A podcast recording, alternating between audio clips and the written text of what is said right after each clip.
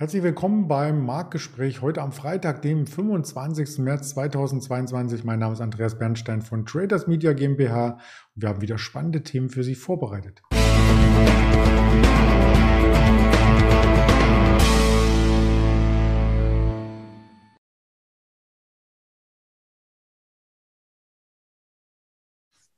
Wir schauen uns den DAX an, der sich in einer größeren Konsolidierungszone bewegt und auch heute bisher zumindest nicht aus den Bandbreiten herauslaufen konnte. Wir haben auch den Vergleich zum US-Markt mitgebracht, der sich wesentlich besser entwickelt und schauen ganz gezielt auf die Quartalzahlen von Tencent Holding, die in dieser Woche veröffentlicht wurden. Das Ganze möchte ich gemeinsam mit dem Schara tun, den ich in Düsseldorf begrüße. Hallo Schara.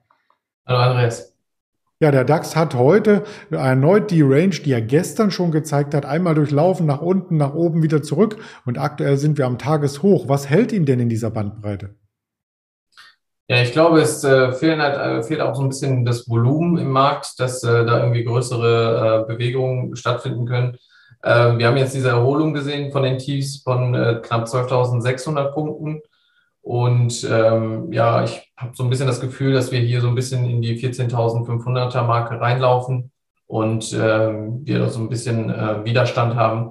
Und ist jetzt halt die Frage, ob wir diesen Marke dann irgendwie knacken kann und äh, wir dann irgendwie eine Rallye starten oder ob es wirklich jetzt irgendwie so eine Dead Cat Pounce ist und es wieder äh, zu den Lows zurückgeht. Ja, vor allem, weil im DAX ja ein bisschen durch diese Ukraine-Nähe auch viel, viel mehr ähm, diese Risiken bestehen, dass sich das, äh, der Krieg weiter ausweitet, könnte der DAX so ein bisschen in Deckung gehen. Das sieht man ja am US-Markt nicht. Wenn man sich da die Indizes anschaut, die wollen wir uns als nächstes ansehen, da gibt es ja eher eine starke Erholung. Wir haben beim Nasdaq gestern schon wieder ein Plus gesehen und ab dem Tiefpunkt, das ist der Nasdaq Composite, ähm, hat sich der Index ja mittlerweile um 15 Prozent erholen können. Genau, äh, in den amerikanischen Indizes sehen wir auf jeden Fall eine sehr, sehr starke Erholung. Ähm, auch beim Nasdaq 100, wie du schon sagtest, also wir waren ja in den Lows unter den 13.000 Punkten und es schien so, als wäre das irgendwie die Marke geknackt und äh, es würde jetzt weiter nach unten laufen. Aber dann kam echt diese starke Erholung und äh, mittlerweile sind wir wieder deutlich über den 14.500 Punkten und ähm, dasselbe sehen wir auch im S&P. Und wenn man sich auch mal die Einzelwerte anguckt, sieht man auch, teilweise werden wieder Meme-Werte äh, hochgekauft. Es ist eine GameStop hat wieder 15, 20 Prozent gemacht, eine AMC wird wieder hochgehandelt. Ähm, auch heute Morgen äh, oder gestern nachbörslich haben wir gesehen, dass wieder Cannabis-Werte knapp 15 bis 20 Prozent alle fester sind. Und ähm, auch eine Tesla hat wieder mehrere Tage ähm, wirklich mehrere Prozente äh, hingelegt. Auch eine Nvidia ist wieder, hat wieder an Momentum gewonnen. Und ähm, man sieht so ein bisschen in diesem Markt, dass ähm, ein bisschen wieder Optimismus da ist, ein bisschen wieder, äh, ja, die, ich sag mal, die Spekul also die Trader rauskommen, die halt auch auf so Meme-Werte zocken, ähm, dass da wieder so ein bisschen Momentum ist und ähm, diese Angst, äh, dieses, also auch der Krieg so ein bisschen in, wieder eingepreist ist und nicht so wirklich, äh, ja, Thema Nummer eins ist. Der Risikoappetit kehrt zurück, so würde ich es formulieren. Genau, richtig.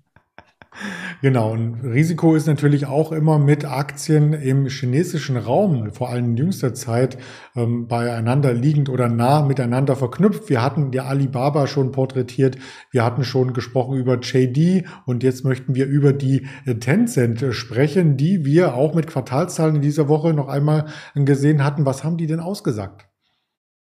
Genau, also die China-Werte sind jetzt aktuell gerade wieder interessant, weil wir halt diese Nachricht hatten, dass ähm, wieder aus China ähm, die Aktien halt unterstützen möchte, Investoren unterstützen möchte und äh, ja, nicht mehr wieder mit, ähm, ja, ich sag mal, mit diesen ganzen Crackdowns quasi auf die Aktien einprügeln möchte.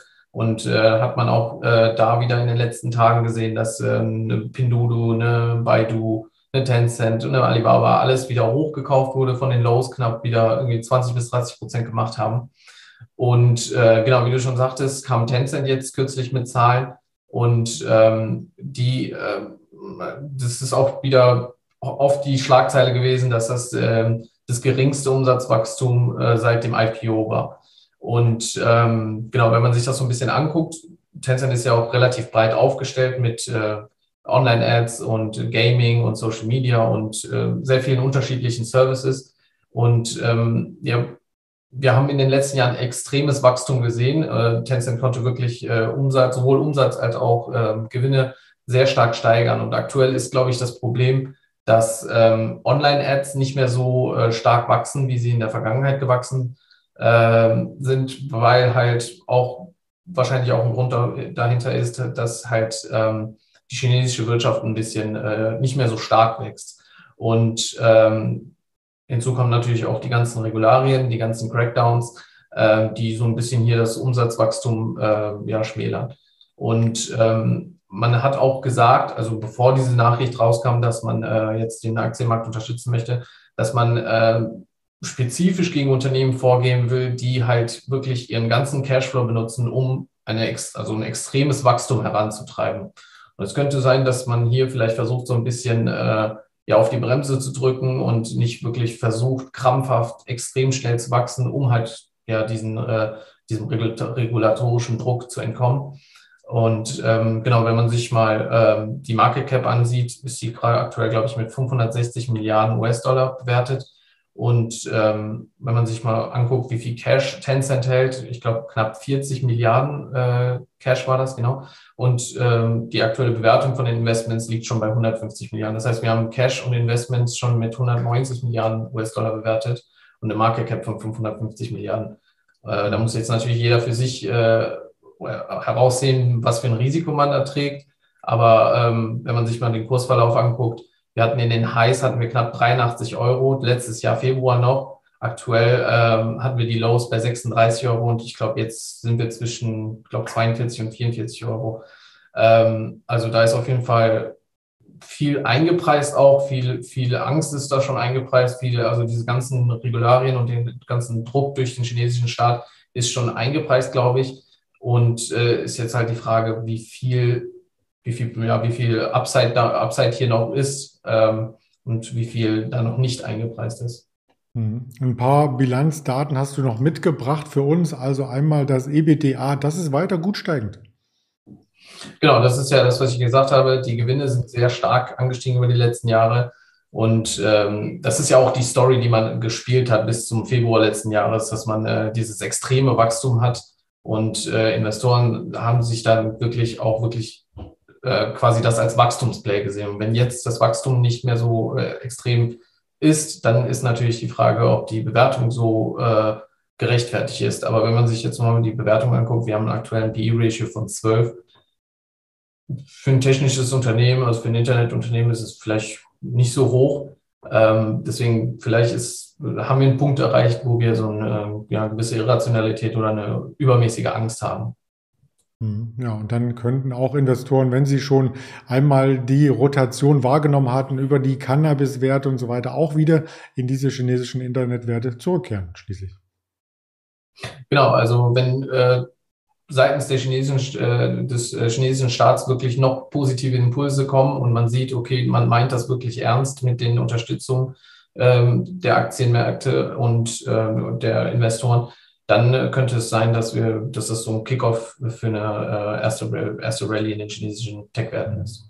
Und genau an der Story bleiben wir auch dran in den weiteren Sendungen. Was kommt heute noch über die Ticker? Wir haben schon den IFO, den IFO-Index hier äh, veröffentlicht. Den möchte ich auch äh, gerne zumindest von der Uhrzeit und Prognose zeigen. Der war deutlich schwächer. Der kam nämlich um die 90 rein. Die aktuelle Geschäftsaussichten, die waren nur bei 85 Prozent. Und am Nachmittag gibt es dann den Reuters Uni Michigan Verbrauchervertrauen Index. Der soll unverändert erwartet werden. Aber da die ganzen Verbrauchervertrauen-Daten jetzt in den letzten Tagen alle ein Stück weit negativer waren, ähm, gehe ich zumindest persönlich davon aus, dass auch da ein kleiner Rücksetzer kommt. Ob der am Aktienmarkt eine Rolle spielt, das sehen wir am Nachmittag und am Abend gibt es noch die COT-Daten hier äh, zu berichten. 20.30 Uhr vor dem Closing der Wall Street und nächste Woche haben wir dann auch alle wieder Sommerzeit und nicht mehr diese ähm, Diskrepanz zwischen den Eröffnungen und Schlusskursen. Auf diesen Kanälen ist die LS Exchange erreichbar. Auf YouTube, auf Twitter, auf Instagram, auf Facebook. Und wir haben das Gespräch aufgezeichnet für einen Podcast auf dieser Spotify und Apple Podcast. Gibt es den zu hören? Ganz lieben Dank, Shara, für deine Expertise und dann wünsche ich schon mal ein schönes Wochenende. Danke dir. Dir wünsche ich auch ein schönes Wochenende und bis zum nächsten Mal. Danke, ciao.